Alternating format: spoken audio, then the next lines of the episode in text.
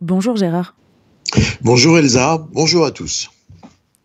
Et Gérard, la guerre contre le terrorisme du Hamas n'est pas achevée, mais déjà perce les premières lueurs d'espoir d'un après-Hamas.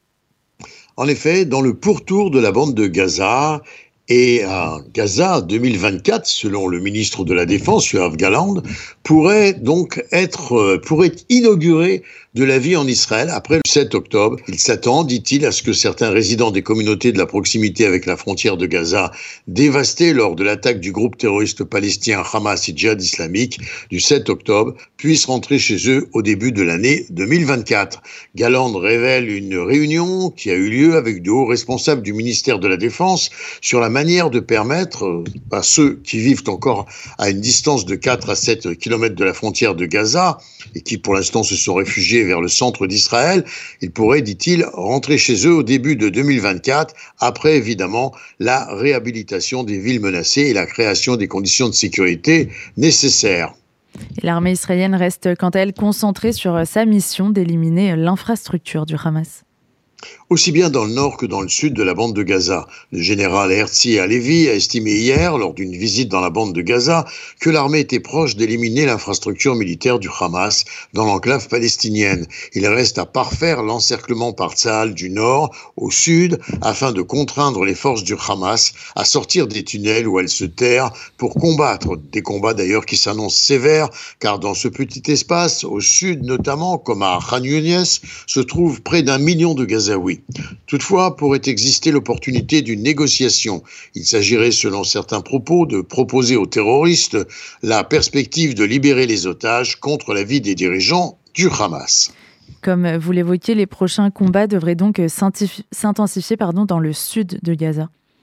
Oui, Elsa. Et dans le nord, la recherche des tunnels aux structures complexes a permis de découvrir sous les hôpitaux de Shifa, notamment, dans une aile de ces tunnels, un véhicule chargé d'explosifs et d'armes qui avait clairement été préparé pour le 7 novembre. Les hôpitaux de Rantissier et d'Al-Qoud sont également des cages de guerre du Hamas avec des armes. Cependant, l'organisation terroriste s'est employée à mettre à l'abri certaines des preuves de son usage meurtrier des tunnels sous les hôpitaux comme base d'action terroriste et lieu d'enfermement même des otages, y compris des bébés, comme permet de le constater certaines traces de leur passage. Des photos et des vidéos des otages ont été retrouvées dans un ordinateur en sous-sol de l'hôpital Shifa.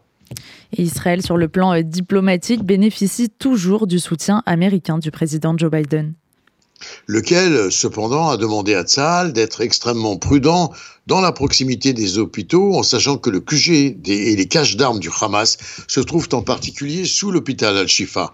Le président n'exerce pas de pression sur Israël, cependant, en ce qui concerne l'achèvement des opérations, afin qu'elles atteignent leur objectif d'éliminer les capacités du groupe terroriste de Gaza qui met en danger la population israélienne.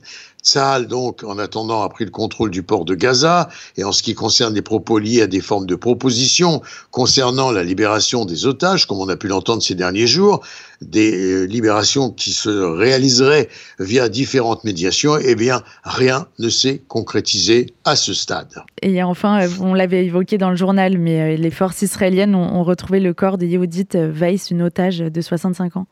Les forces israéliennes, c'est très important de l'évoquer, les forces israéliennes ont par ailleurs retrouvé le corps de Yehudi Weiss, 65 ans, qui avait été capturé, il faut le rappeler, par le Hamas le 7 novembre, sans qu'on connaisse les circonstances exactes de sa mort.